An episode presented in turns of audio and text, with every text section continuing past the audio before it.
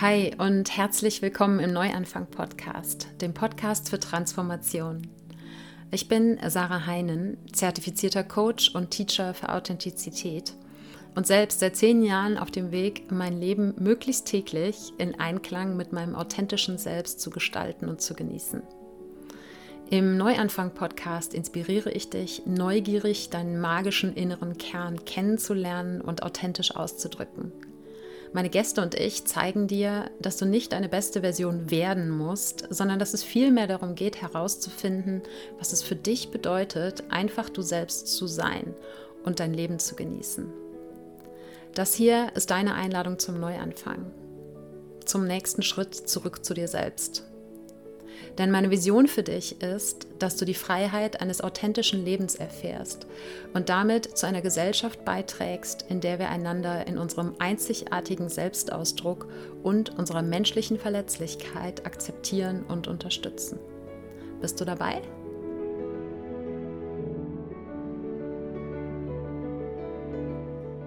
Wie schön, dass du heute im Neuanfang-Podcast wieder mit dabei bist.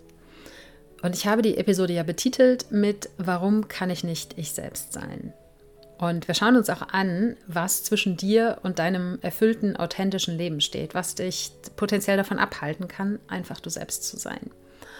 Und ich hätte die Episode auch nennen können, was ist Konditionierung oder wie entstehen Glaubenssätze. Ich hoffe, du hast trotzdem noch Lust, weiter zuzuhören, denn ich finde es ganz spannend, sich das eben anzuschauen und das machen wir gemeinsam. Was ist Konditionierung und wie wirkt sie sich auf dich aus? Und ich erzähle dir auch, warum ich Glaubenssätze lieber Geschichten nenne. Und zum Schluss möchte ich dir noch eine kleine Idee davon geben, wie Human Design dir helfen kann, dich zu deinem authentischen Selbst zu führen und eben zu erkennen, was dich bisher davon abgehalten hat, einfach du selbst zu sein. Und ich habe noch ein kleines Geschenk am Ende für dich, das dir einen Einstieg in das Thema mit Human Design ermöglicht. Bevor wir damit starten, gibt es wie immer die Dankbarkeitsminute. Ich lade dich also ganz herzlich dazu ein, dir mit mir gemeinsam kurz ein paar Gedanken darüber zu machen, wofür du dankbar bist. Dankbar dafür, dass es schon in deinem Leben ist und dich erfüllt. Es können Menschen, Dinge oder Erlebnisse sein, das kann seit gestern, seit letztem Jahr oder schon immer in deinem Leben sein. Oder auch noch in der Zukunft liegen. Ja, und ich bin gerade ganz besonders dankbar dafür, dass ich mich nicht von meinen Geschichten in meinem Kopf habe aufhalten lassen, als ich 2013, 14 mit allem gehadert habe und dann am Ende gekündigt habe und meinen Weg zu mir, zu meinem authentischen Selbst zurück angefangen habe zu gehen. Denn ich hatte einige Geschichten in meinem Kopf darüber, wer ich zu sein hätte oder was für mich möglich wäre und wie Leben und Arbeiten auszusehen hat und so weiter und so fort. Und ich bin so dankbar mir selber, dass ich diesen Geschichten nicht dauerhaft Glauben geschenkt habe, sondern dass ich sie hinterfragt habe und mir selbst bewiesen habe, dass es eben nur Geschichten waren. Und ich habe diese Woche auf meinem Instagram-Account einen Vergleich gepostet, ein Foto von mir aktuell und ein Foto von 2013. Und es hat mich so berührt, wie sehr die Menschen an diesem Fotovergleich gesehen haben. Und ich habe sie dazu aufgefordert, ihren allerersten Gedanken, den sie beim Anblick dieser beiden Fotos hatten, zu teilen. Und es hat mich so berührt, dass sie genau das sehen, was ich erlebe. Dass sie nämlich sehen, dass es mir 2013 überhaupt nicht gut ging und dass ich 2022 so viel mehr bei mir selber bin. Und ja, es ist einfach so schön, dass man das alleine am Gesicht erkennen kann, an den Augen erkennen kann und dass es vor allen Dingen von innen herauskommt. Ja, und wie gesagt, ich bin mir unfassbar dankbar, dass ich nicht auf meine Geschichten gehört habe und hoffe, dass ich dich mit meinem Weg und auch mit dem, was ich heute hier in der Episode teile, inspirieren kann, auch deine eigenen Geschichten zu hinterfragen. Denn ich glaube, es ist ganz hilfreich, einerseits überhaupt sich erstmal klar darüber zu werden, ich habe solche Geschichten.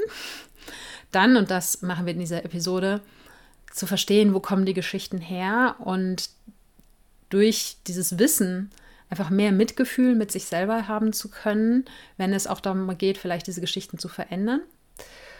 Und schlussendlich braucht man auch einfach einen Angriffspunkt, wo man sagen kann, okay, diese Geschichte, die glaube ich bisher, möchte ich die noch glauben, ja oder nein? Und wenn nein, wie, wie kann oder möchte ich sie verändern? Ja, das heißt, welche neue Geschichte möchte ich mir erzählen?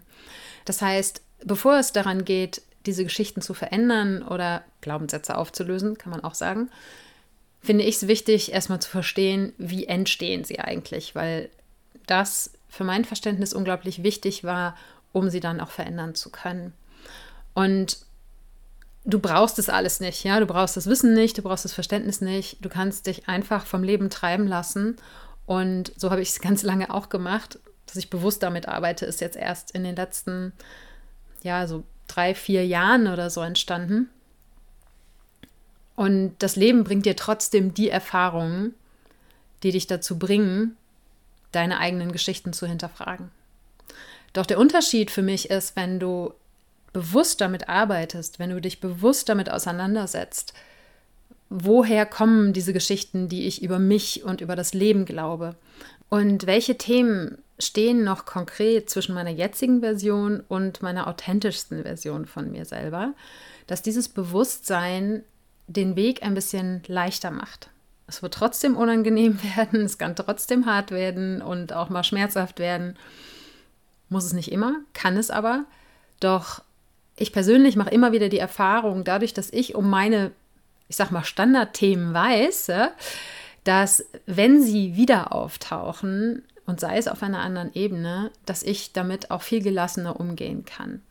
Und das ist meine Hauptintention mit dieser Episode, dir den Mechanismus dahinter klar zu machen, damit du, wenn deine Themen auftauchen, liebevoller mit dir selbst umgehen kannst und einen anderen Blick auf diese Themen werfen kannst. Und dann im nächsten Schritt natürlich auch diese Geschichten verändern kannst, um mehr du selbst sein zu können. Und es liegt absolut bei dir, ob du dich einfach vom Leben zu den Erlebnissen treiben lassen möchtest, dann kannst du die Episode auch ausmachen jetzt. Oder wenn du sagst, ich möchte bewusst auf Forschungsreise gehen, ich bin neugierig, ja, was zwischen mir und meinem authentischen Leben im Moment noch steht. Und dann hör bitte gerne weiter. Und woran du merkst, dass du vielleicht noch nicht dein authentisches Selbst wirklich lebst und ausdrückst, können zum Beispiel so in Anführungsstrichen Symptome sein, wie dass du deine Entscheidungen oder eben grundsätzlich dein Leben sehr danach ausrichtest, was andere Menschen von dir erwarten, was andere Menschen von dir denken könnten. Oder wenn du eben das Gefühl hast, du müsstest dich irgendwie verstellen, du müsstest anders sein, um akzeptiert oder geliebt zu werden. Wenn du das Gefühl hast, du, es ist sicherer für dich, eine Maske zu tragen und irgendwie so, tu, so zu tun, als ob bei irgendwelchen Themen als wirklich dich verletzlich zu zeigen, dann gibt es sehr wahrscheinlich noch Geschichten, die zwischen deinem jetzigen Selbst und deinem authentischen Selbst stehen. Und am Ende liegt hinter all diesen Themen die Angst, eben nicht mehr dazuzugehören, nicht akzeptiert zu werden, nicht geliebt zu werden, weil wir als Kinder und so ist es ja faktisch auch, wenn wir Säuglinge oder Kleinkinder sind, die Verknüpfung machen, dass es überlebenswichtig ist, dass wir dazugehören, dass wir geliebt und akzeptiert werden. Wenn wir als Säuglinge nicht von den Erwachsenen, die sich um uns kümmern, akzeptiert werden, dann ist ja tatsächlich unser Leben in Gefahr. Und sich diese Verknüpfung bewusst zu machen, ist unglaublich wichtig, weil sie eben dir helfen kann, Mitgefühl für dein jetziges Denken und Handeln zu entwickeln. Und ich mache vielleicht noch mal eine eigene Episode zu dieser Angst und zu allem, was so dahinter stecken kann. Doch der heutige Fokus ist eben, wie entstehen diese Geschichten, die uns am Ende nur schützen wollen, damit wir eben nicht diese Angst spüren, beziehungsweise damit wir nicht das erleben, wovor wir am Ende Angst haben. Wie entstehen diese Stories in unserem Kopf? Wie entstehen Glaubenssätze? Und es sind nämlich genau diese Glaubenssätze, die dich eben davon abhalten, du selbst zu sein. Und das ist vielleicht ein guter Punkt, um dir zu erklären, warum ich Glaubenssätze lieber Geschichten nenne als Glaubenssätze. Glaubenssätze ist so ein Wort, was alle benutzen, so in dieser Persönlichkeitsentwicklungsbubble. Und gleichzeitig habe ich das Gefühl, dass mit diesem Wort Glaubenssätze immer auch verknüpft ist, dass es unglaublich hart und schwer ist, die zu verändern und dass wir ein Stück weit Opfer unserer eigenen Glaubenssätze sind. Und ich glaube, dass das keine förderliche Haltung dafür ist, die Geschichten, so wie ich sie nenne, in deinem Kopf zu verändern. Ich nenne sie Geschichten, weil, und ich habe keine Ahnung, ob das etymologisch Sinn macht, ja, aber wenn wir sagen, es sind Geschichten, ja, es sind Schichten, die um unser authentisches, unser wahres Selbst zum Schutz drumherum gelegt sind. Und unsere Aufgabe im Erwachsenenleben ist es, diese Schichten, diese Geschichten zu entwickeln. Ja, ich liebe einfach Wortspiele. Das heißt, wir dürfen Schicht für Schicht, Geschichte für Geschichte, die wir zu unserem Eigenschutz um unser authentisches Selbst drumherum gebaut haben, abtragen, also entwickeln. Ja, wir dürfen sie abwickeln. Und solche Bilder helfen mir einfach total in meinem Verständnis von solchen Zusammenhängen und eben auch in der Akzeptanz dieser Zusammenhänge. Und der zweite Grund, warum ich Glaubenssätze lieber Geschichten nenne, ist, dass Geschichten in unserem allgemeinen Verständnis Fiktion sind. Ja, das heißt, diese Überzeugungen, die du in dir trägst, die hast du dir in Anführungsstrichen ausgedacht, beziehungsweise du hast sie gelernt im Laufe deines Lebens. Wie, da kommen wir gleich drauf. Und die entsprechen aber nicht zwingend der Wahrheit. Und deshalb ist auch immer die Einladung damit verknüpft, sie zu hinterfragen. Und wenn du sie Geschichten nennst, dann impliziert das für mich gleichzeitig, dass sie umgeschrieben werden können, dass du die Geschichte neu definieren kannst, dass du entscheiden kannst, welche Geschichte möchte ich mir ab hier erzählen. Über mich selber, über die Welt und darüber, was es bedeutet, wirklich ich selbst zu sein. Und vielleicht ist das ja was, was du für dich übernehmen möchtest. Vielleicht vor allen Dingen, wenn das Wort Glaubenssätze bereits Teil deines Sprachgebrauchs ist. Vielleicht magst du es ersetzen durch Geschichten. Und was wir uns jetzt anschauen, ist, wie diese Geschichten entstehen. Weil, das habe ich eben schon mal gesagt, ich das total hilfreich finde. Wenn du da anders tickst, völlig fein. Aber mir hilft das immer, das Wissen um solche Dinge, um anders damit umgehen zu können. Wissen ist Bewusstsein. Und dieses Bewusstsein ersetzt nicht den Prozess, der dahinter steckt, ja, dass du deine Geschichten veränderst, aber mir persönlich hat dieses Wissen in diesem ganzen Prozess und tut es auch weiterhin unglaublich geholfen. Weil, und das habe ich ja gesagt, ist meine Intention mit dieser Episode, in diesem Prozess, der manchmal anstrengend sein kann, liebevoll mit dir zu sein, mitfühlend mit dir zu sein und vor allen Dingen auch dran zu bleiben. Und auch zu verstehen, warum es manchmal eine Weile dauern kann, bis diese Geschichten verändert sind. Dass nicht eine, keine Ahnung, ein Zaubertrick, irgendein Tool, irgendeine Hypnose oder sonst irgendwas immer sofort alles auflösen kann. Und warum es auch Sinn macht, dass wir nicht beschließen können, okay, heute fängt der Tag meiner Heilung an und in einem Jahr habe ich alles abgearbeitet. Weil mit unseren Geschichten, die wir uns selber erzählen, immer auch unsere eigene Sicherheit verknüpft ist. Und wenn wir von heute auf morgen all unsere eigenen Stories, nochmal zum besseren Verständnis, all unsere Glaubenssätze auflösen könnten mit einem Fingerschnipsen, dann würde das unser System in totalen Alarmzustand versetzen. Und es würde mit Sicherheit noch viel weniger Spaß machen als der etwas langwierigere Prozess. Und ich hoffe einfach sehr, dass dieses Wissen über das Thema Konditionierung, was dann im Ergebnis deine Glaubenssätze sind, dass dies auch dir helfen kann, mehr Verständnis für dich zu entwickeln. Im wahrsten Sinne des Wortes, ja, es besser zu verstehen, aber eben auch Mitgefühl mit dir zu haben. Ganz grundsätzlich Konditionierung, das Wort Kondition, ja, heißt Bedingung, das heißt, es immer, werden immer zwei Dinge miteinander verknüpft, die sich gegenseitig bedingen. Und man bezeichnet Konditionierung als eine Form des Lernens, die an bestimmte Reize gekoppelt ist. Und es gibt die ganz klassische Konditionierung, die du vielleicht früher auch im Biologieunterricht gelernt hast, am Beispiel des Pavlovschen Hundes. Solltest du das nicht kennen, Pavlov war ein Mediziner, der eben herausgefunden hat, dass man Hunde darauf konditionieren, also dafür trainieren kann, einen gewissen Reiz zum Beispiel mit Futter zu verbinden. Ja, das heißt, so ist es heute totaler Standard, wie man Hunde erzieht. Damals war es bahnbrechend zu erkennen, hey, wenn ich ein Glöckchen läute und danach dem Hund was zu fressen gebe, dann verknüpft mit einer gewissen Wiederholung der Hund das Glöckchen mit dem Fressen. Und auch wenn ich ihm vielleicht dann irgendwann kein Fressen gebe, reicht das Glöckchen alleine aus, dass er Speichelfluss hat. Ja? Und um vielleicht ein Neuzeitbeispiel äh, zu nennen, was ich, als ich das aufgeschrieben habe, mir gedacht habe, oh mein Gott, wir sind alle nur Pavlovsche Hunde.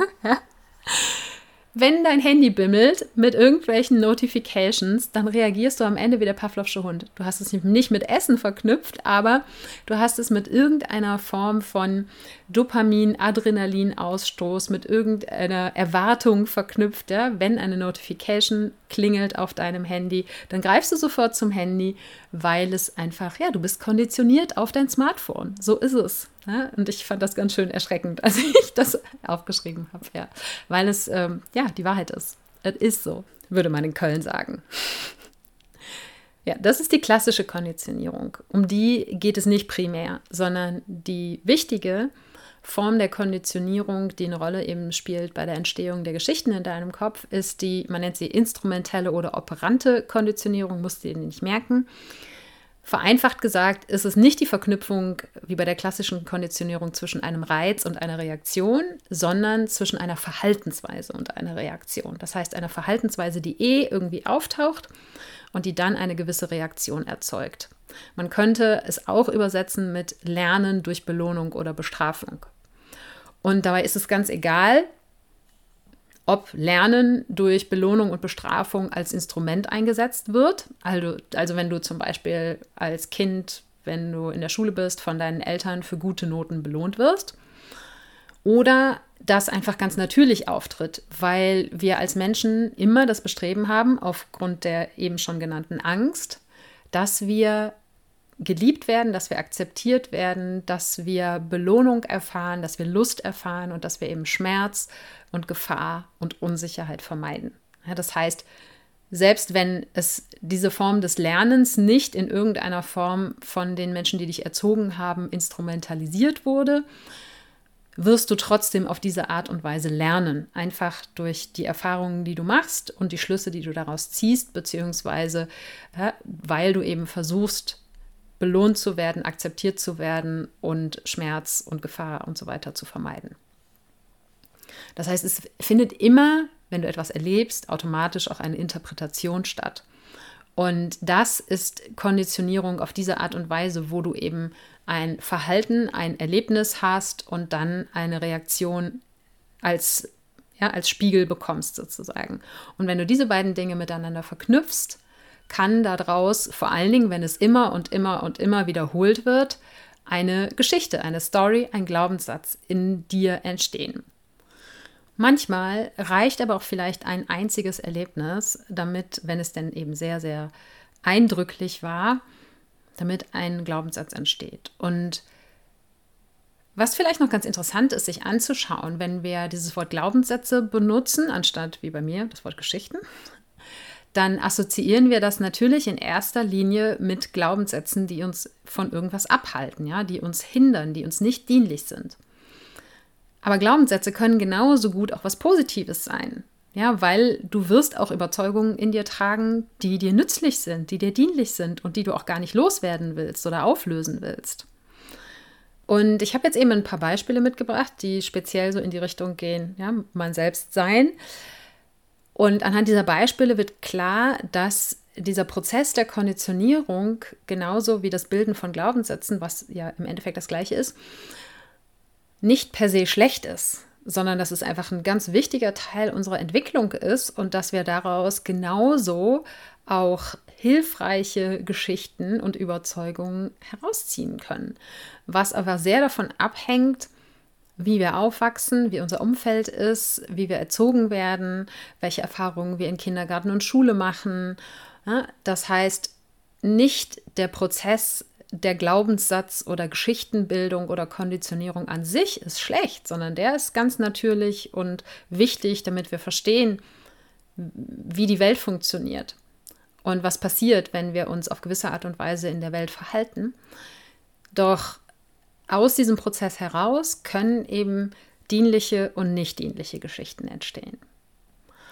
Und ein Beispiel für dienliche Überzeugungen, die damit zu tun haben, dich selbst zu zeigen, wäre zum Beispiel, wenn du dich vielleicht als Kind total gerne verkleidet hast. Wir hatten zum Beispiel so eine große Verkleidungskiste. Da waren abgelegte Klamotten von meinen Eltern drin, Karnevalskostüme und so. Ich komme ja aus Köln, ne? Und wir haben unglaublich viel mit dieser Kiste und den Klamotten da drin gespielt, alleine, mit Geschwistern, mit FreundInnen. Und wenn du das gerne gemacht hast als Kind und wenn das akzeptiert oder sogar gefördert wurde, dann hast du daraus vielleicht die Überzeugung gebildet, dass es sicher und okay für dich ist, alle deine Facetten zu zeigen. Weil das machen wir, wenn wir uns verkleiden. Ja, mal sind wir die Prinzessin oder der Prinz und mal sind wir der Bösewicht oder eine Hexe oder ja, sonst irgendwelche Archetypen und Stereotypen. Und wir lernen uns selber dadurch besser kennen, wir lernen uns auszudrücken und lernen auch ein Stück weit zu unterscheiden, ja, wann bin ich verkleidet, wann bin ich ich selber. Das ist vielschichtiger, als man auf den ersten Blick vielleicht meinen möchte. Ja, also wenn das akzeptiert und eben gefördert und angenommen wurde, dann hast du dadurch die Verknüpfung hergestellt, okay, ich kann alle meine Facetten ausleben und zeigen, alle meine Anteile, die ich durch dieses Verkleiden ausdrücke, sind okay. Und hast es deshalb vielleicht im Erwachsenenleben leichter, ne, wirklich du selbst zu sein, weil du okay bist mit all den Facetten, die du in dir trägst. Ist natürlich nur ein Beispiel. Oder wenn du die Erfahrung machst, wenn du als Kind das erste Mal bewusst lügst und die Erwachsenen um dich herum vielleicht enttäuscht sind. Ja, dann machst du die Verknüpfung, Lügen hat das Potenzial, andere zu enttäuschen. Und dass es deinen Beziehungen zugutekommt, wenn du ehrlich bist, wenn du du selbst bist, wenn du die Wahrheit sagst, wenn du deine Wahrheit sprichst anstatt wenn du eben eine Maske aufsetzt oder dich verstellst in irgendeiner Form oder eben Lügen erzählst. Ja, das sind mal zwei Beispiele dafür, wie unterstützende, hilfreiche Geschichten entstehen können. Wenn wir mal uns ein paar Sachen anschauen, die vielleicht ja, kritisch sein können oder die vielleicht auch im Erwachsenenleben dann noch zwischen dir und deinem authentischen Selbst stehen können, wäre zum Beispiel wenn ich tue, was die Erwachsenen erwarten, bekomme ich Liebe. Das heißt, wenn bewusst oder unbewusst in deiner Erziehung dieses System von Belohnung und Bestrafung bzw. Erwartungen zu äußern und das Entsprechen der Erwartungen zu belohnen. Ja, zum Beispiel gute Noten in der Schule schreiben mit äh, ja, ausdrücklichen Belohnungen zu verknüpfen. Ähm, oder ne, dass vielleicht auch Liebe versagt wurde, wenn du nicht so funktioniert hast, wie deine Erziehungsberechtigten das von dir erwartet haben. Ne? Wenn diese Verknüpfung gemacht wird, dann kann es natürlich sein, dass du auch als Erwachsener immer noch Ausschau hältst. Okay, was sind die Erwartungen der anderen? Und ich versuche möglichst denen zu entsprechen, damit ich eben akzeptiert und geliebt werde. Und das ist natürlich super vielschichtig. Das können alle möglichen Ausprägungen sein, ne, wo du lernst, dass es sicherer ist und dass es dich erfolgreicher macht im Sinne von geliebter, akzeptierter, wenn du Erwartungen entsprichst. Wenn du dagegen erlebt hast, dass du ganz egal, ob du Erwartungen erfüllst oder nicht, geliebt bist, ja, dann fällt es dir vielleicht im Erwachsenenleben leichter, auch deine eigene Wahrheit, dein authentisches Selbst zu leben und deine Wahrheit zu sprechen auch wenn du damit vielleicht nicht die Erwartungen deines Umfeldes erfüllst oder sogar ganz konkret ja, dagegen gehst. Und ein anderes Beispiel, wenn du vielleicht zu Hause nicht die Liebe und Aufmerksamkeit bekommen hast, die du eigentlich verdient gehabt hättest, weil vielleicht deine Erziehungsberechtigten aus welchen Gründen auch immer nicht in der Lage dazu waren, dann such man sich als Kind andere Wege, um diese Aufmerksamkeit zu bekommen. Zum Beispiel, indem man der Klassenclown wird und so im Mittelpunkt steht und Aufmerksamkeit bekommt, weil man diese Art der Aufmerksamkeit immer noch besser findet, als gar keine Aufmerksamkeit zu bekommen. Auch wenn es natürlich nicht die Liebe ist, die man sich am Ende wünscht, aber dieses Bewusstsein hat man natürlich als Kind auch nicht oder häufig auch als erwachsene Person nicht. Und Vielleicht hast du dann den Schluss daraus gezogen, dass es hilfreich für dich ist, eine Maske aufzusetzen. Vielleicht hast du eigentlich gar nicht groß Lust, ständig der Klassenclown zu sein, aber es hilft dir einfach.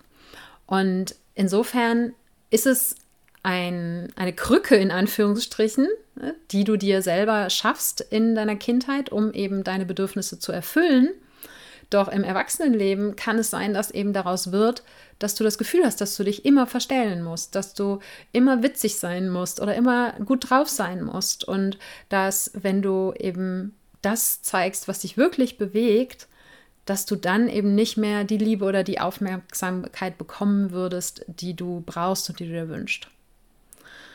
Und dann kann es natürlich unglaublich schwer fallen, man selbst zu sein mit allem, was einen bewegt, weil ne, keiner von uns ist immer gut drauf. Und ein letztes Beispiel, mm, was gerade auch so ja, im Schulkontext äh, eine Rolle spielt, was ich weiß noch, dass das bei mir damals ein großes Thema war, Markenklamotten. Ja, das in den, das war so Anfang der 90er, waren Markenklamotten ganz groß und man hat schnell das Gefühl bekommen, wenn ich keine Markenklamotten trage, dann werde ich nicht akzeptiert. Und oder umgekehrt, wenn ich sie trage, dann werde ich angenommen, dann werde ich akzeptiert. Ja, und auch hier wieder wir haben als Kinder und Jugendliche lieber diese Form der Akzeptanz als die, die wir vielleicht uns eigentlich von zu Hause wünschen, beziehungsweise gerade auch in der Pubertät macht ja natürlich in diesem ganzen sozialen Gefüge das auch einen riesen Unterschied, ob wir zu den Coolen oder zu den Uncoolen gehören und wo wir uns dann entsprechend sicher oder unsicher fühlen. Und äh, das kann sich durch sowas wie die Klamotten einfach ausdrücken und kann dann aber, wenn wir das ja, wenn wir das weiter fortführen, auch am Ende zu der Überzeugung werden, dass wir uns immer an die Masse anpassen müssen, dass es sicherer ist oder dass es uns in irgendeiner Art und Weise erfolgreicher macht, im Hinblick eben zum Beispiel auf Akzeptanz und Aufmerksamkeit, wenn wir genauso sind wie alle. Und dann zu lernen, dass eigentlich das, was uns wirklich ausmacht, unser authentisches Selbst, ganz egal, ob wir das durch Klamotten ausdrücken, durch unsere Sprache oder ne, durch unsere Emotionen oder unser Verhalten, wenn wir das zeigen, dann sind wir eben nicht mehr alle gleich, weil wir, auch wenn wir als Menschen alle sehr viele Gemeinsamkeiten haben, doch extrem individuell sind. Und diese Individualität und Authentizität wirklich zu leben, ist ein verletzlicher Akt, mit dem wir quasi aus der Masse heraustreten. Und ja, das kann eben ein Lernprozess sein. Und zum Schluss habe ich jetzt noch ein paar Beispiele, die eher in die Kategorie Trauma fallen. Das heißt, wenn du selber Trauma erlebt hast, ich gehe zwar hier jetzt nirgendwo tief rein, aber ne, du bist gewarnt. Und was ich damit aber auch zeigen möchte, ist, dass Trauma nicht immer das ist, was wir vielleicht im ersten Moment unter Trauma uns vorstellen. Die meisten Menschen verbinden mit Trauma, auch wenn sich das Gott sei Dank peu à peu ändert, aber die meisten Menschen verbinden immer noch damit solche Erfahrungen wie Missbrauch oder ne, Gewalterfahrungen und ähnliches. Trauma können aber auch ganz kleine Momente sein. Es können Trauma, also Traumata sein, die in unseren Bindungen entstehen, also ne, wie wir mit unseren Eltern oder unseren Erziehungsberechtigten ähm, gelebt haben, wie die uns behandelt haben, wie die Bindungen dort entstanden sind, ob die sich für uns sicher angefühlt haben oder nicht. Und Trauma kann auch entstehen in ganz kleinen, lapidaren Momenten, die wir als Erwachsener für völlig belanglos halten, wo bei unsere Kinderseele einen kleinen Schaden genommen hat. Trauma ist am Ende immer ein Erlebnis, dass wir oder für das wir in dem Moment nicht die Ressourcen hatten, um damit klarzukommen. Entweder innere Ressourcen oder äußere Ressourcen und Unterstützung. Das heißt, in einem solchen traumatischen Moment entsteht eine Stressreaktion im Nervensystem, wo uns die Kapazität fehlt, mit dieser Stressreaktion umzugehen. Und wenn die eben nicht beendet wird, dann bleibt die quasi als offener Loop hängen in uns und unserem Körper und wird dann potenziell immer dann, deshalb da kommt der eigentliche Begriff Trigger her, ja, wird diese Erfahrung wieder getriggert, weil diese Stressreaktion immer danach strebt, beendet zu werden. Und ich bin keine Expertin für das Thema Trauma, aber ich wollte das kurz erklärt haben, bevor ich die Beispiele mitgebe. Und einfach um zu zeigen, dass Trauma eine extrem große Bandbreite hat.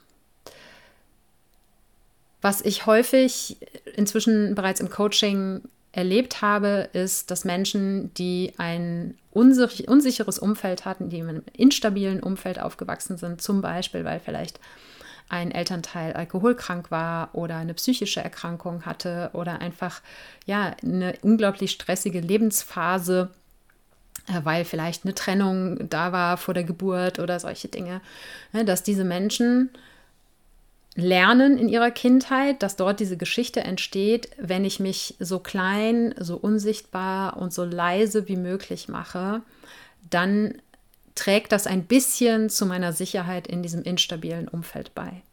Ja, das heißt, wenn ich nicht laut bin, und es passiert, Kinder sind manchmal laut. Ja? Wenn ich aber nicht laut bin, dann verhindere ich damit vielleicht, dass mein alkoholkranker Elternteil austickt.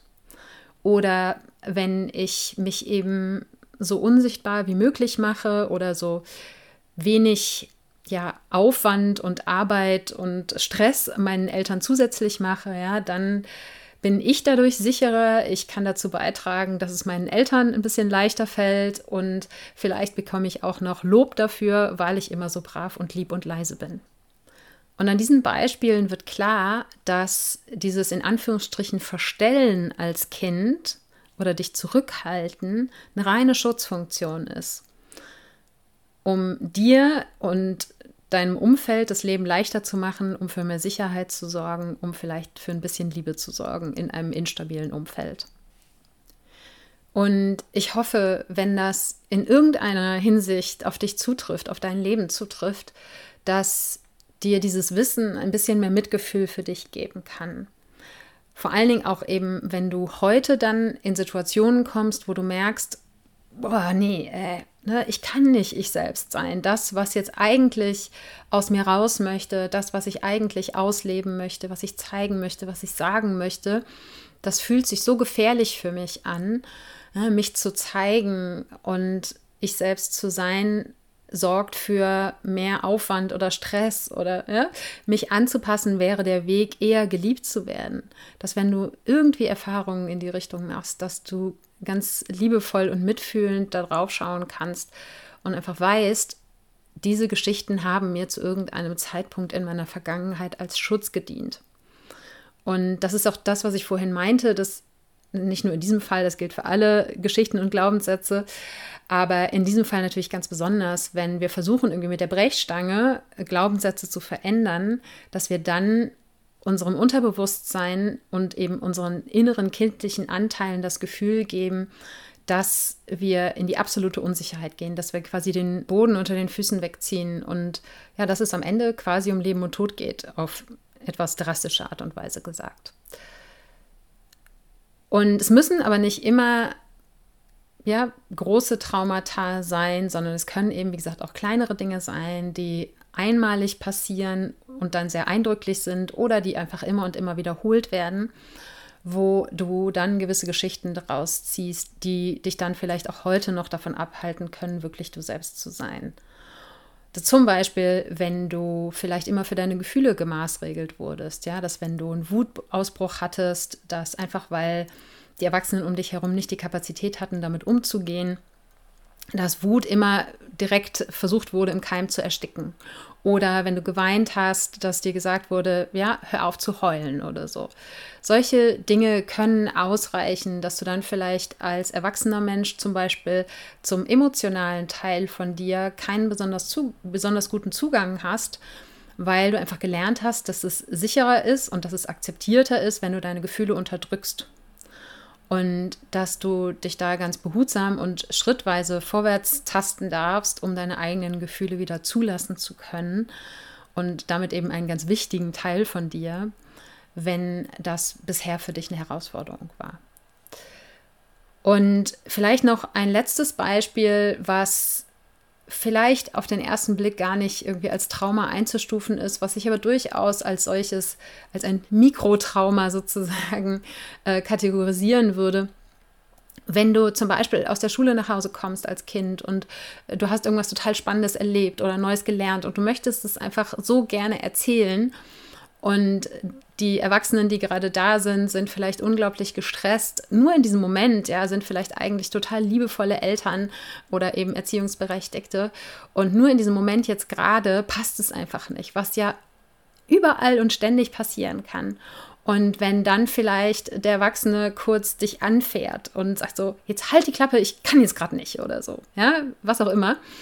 Und du hast eigentlich so eine Freude gehabt und du wolltest eigentlich unbedingt was von dir erzählen.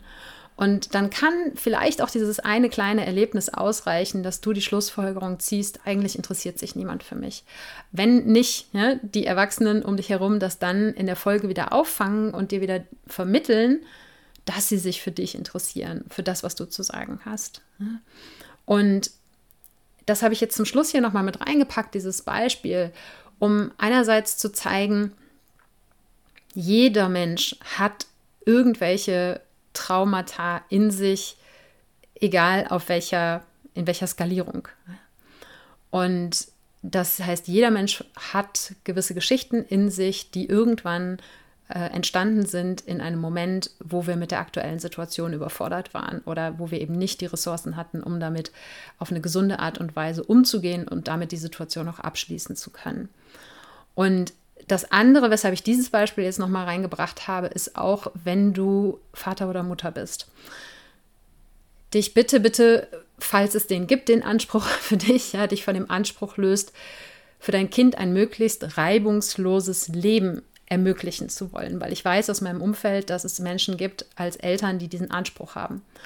Du wirst es nicht schaffen. Und es ist auch überhaupt nicht der Sinn, dass Menschen, dass Kinder komplett reibungslos aufwachsen, weil sie dann auch keine Chance haben zu wachsen ja, an den Herausforderungen, die in ihrem Leben ähm, geschehen, eben sich selber zu entwickeln. Und es ist absolut normal, dass solche Situationen passieren. Die Frage ist immer, mit wie viel Liebe und wie viel Aufmerksamkeit und Fürsorge wird dann eine solche Situation, wenn sie auftaucht, im Nachhinein wieder aufgefangen. Ne, das heißt nicht, dass jedes Mal, wenn man aus Versehen sein Kind anschreit, dass dann ein Trauma passiert oder so. Ne? Aber ich bin auch überhaupt keine Expertin auf dem Gebiet, deshalb halte ich jetzt die Klappe. Ich wollte mit diesen Beispielen dir eine Idee davon geben, was für mögliche Geschichten vielleicht in dir, in deinem Kopf existieren, die dich vielleicht davon abhalten, du selbst zu sein. Und vielleicht hast du dich irgendwo wiedererkannt. Dann lade ich dich von Herzen dazu ein, einerseits diese Sichtweise einzunehmen, es sind Geschichten, ich kann sie verändern.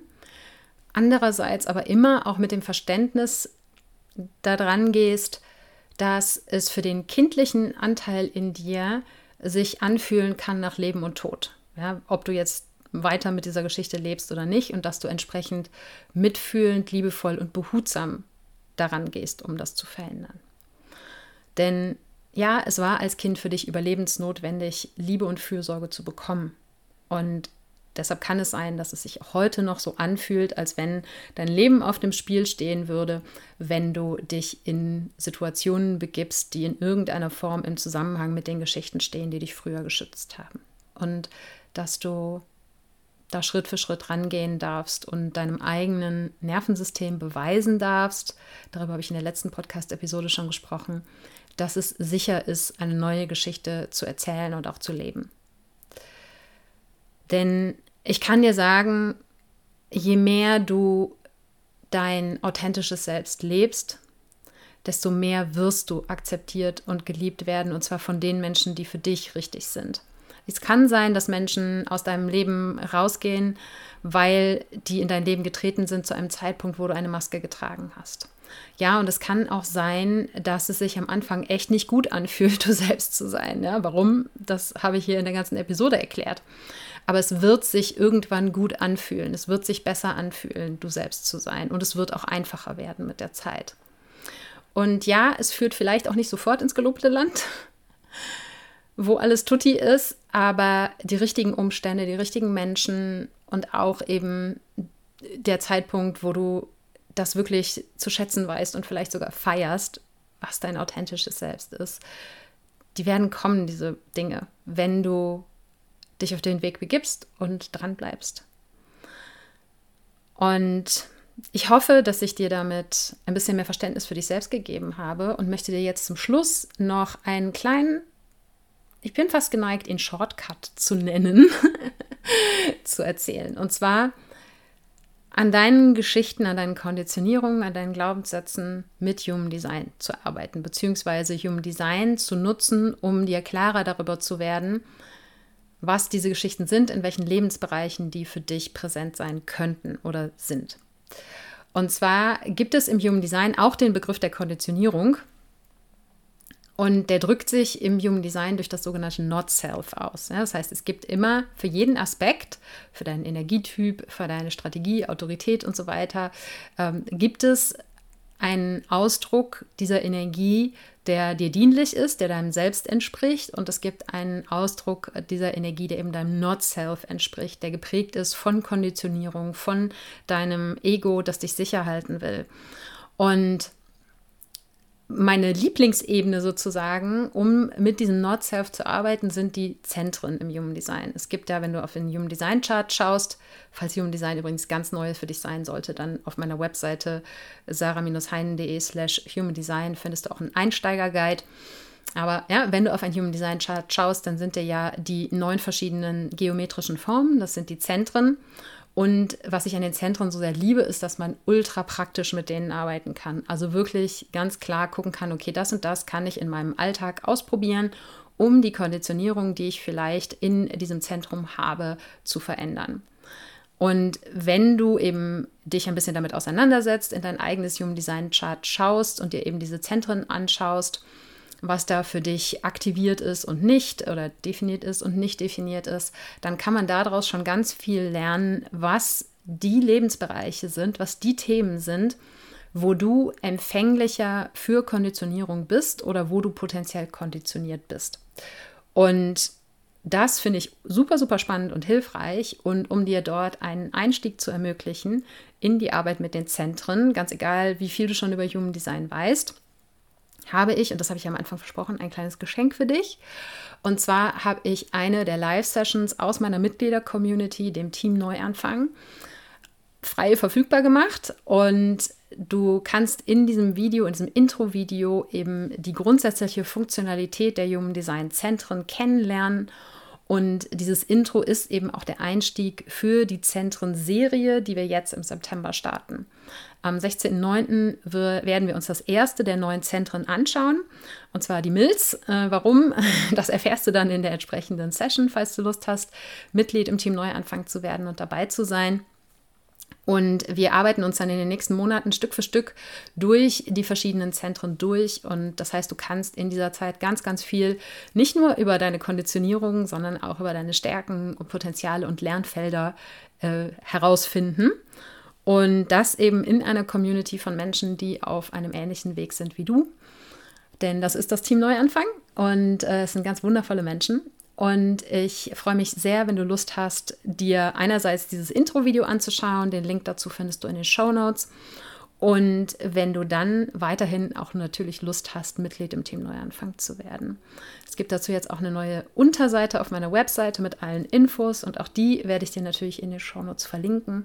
Genauso wie ein paar ergänzende Podcast-Episoden, wo du zu einzelnen Aspekten dieser Episode vielleicht noch ein bisschen tiefer tauchen kannst, wenn du das magst. Und die Shownotes findest du unter sarah-heinen.de slash Episode 273. Ich danke dir von Herzen für dein Zuhören und deine Zeit und freue mich, wenn du auch in der nächsten Episode wieder dabei bist. Wenn du dich jetzt vom Neuanfang-Podcast inspiriert fühlst, nutz das Momentum und geh los ins authentische Leben. Und wenn du dich fragst, was dein nächster Schritt hin zu dir selbst sein könnte, mit dem Step into Self Quiz auf meiner Webseite findest du es in wenigen Minuten heraus. Das gibt's unter sarah-heinen.de slash quiz und Sarah ohne H geschrieben. Und jetzt wünsche ich dir einen wundervollen Tag und sei du selbst.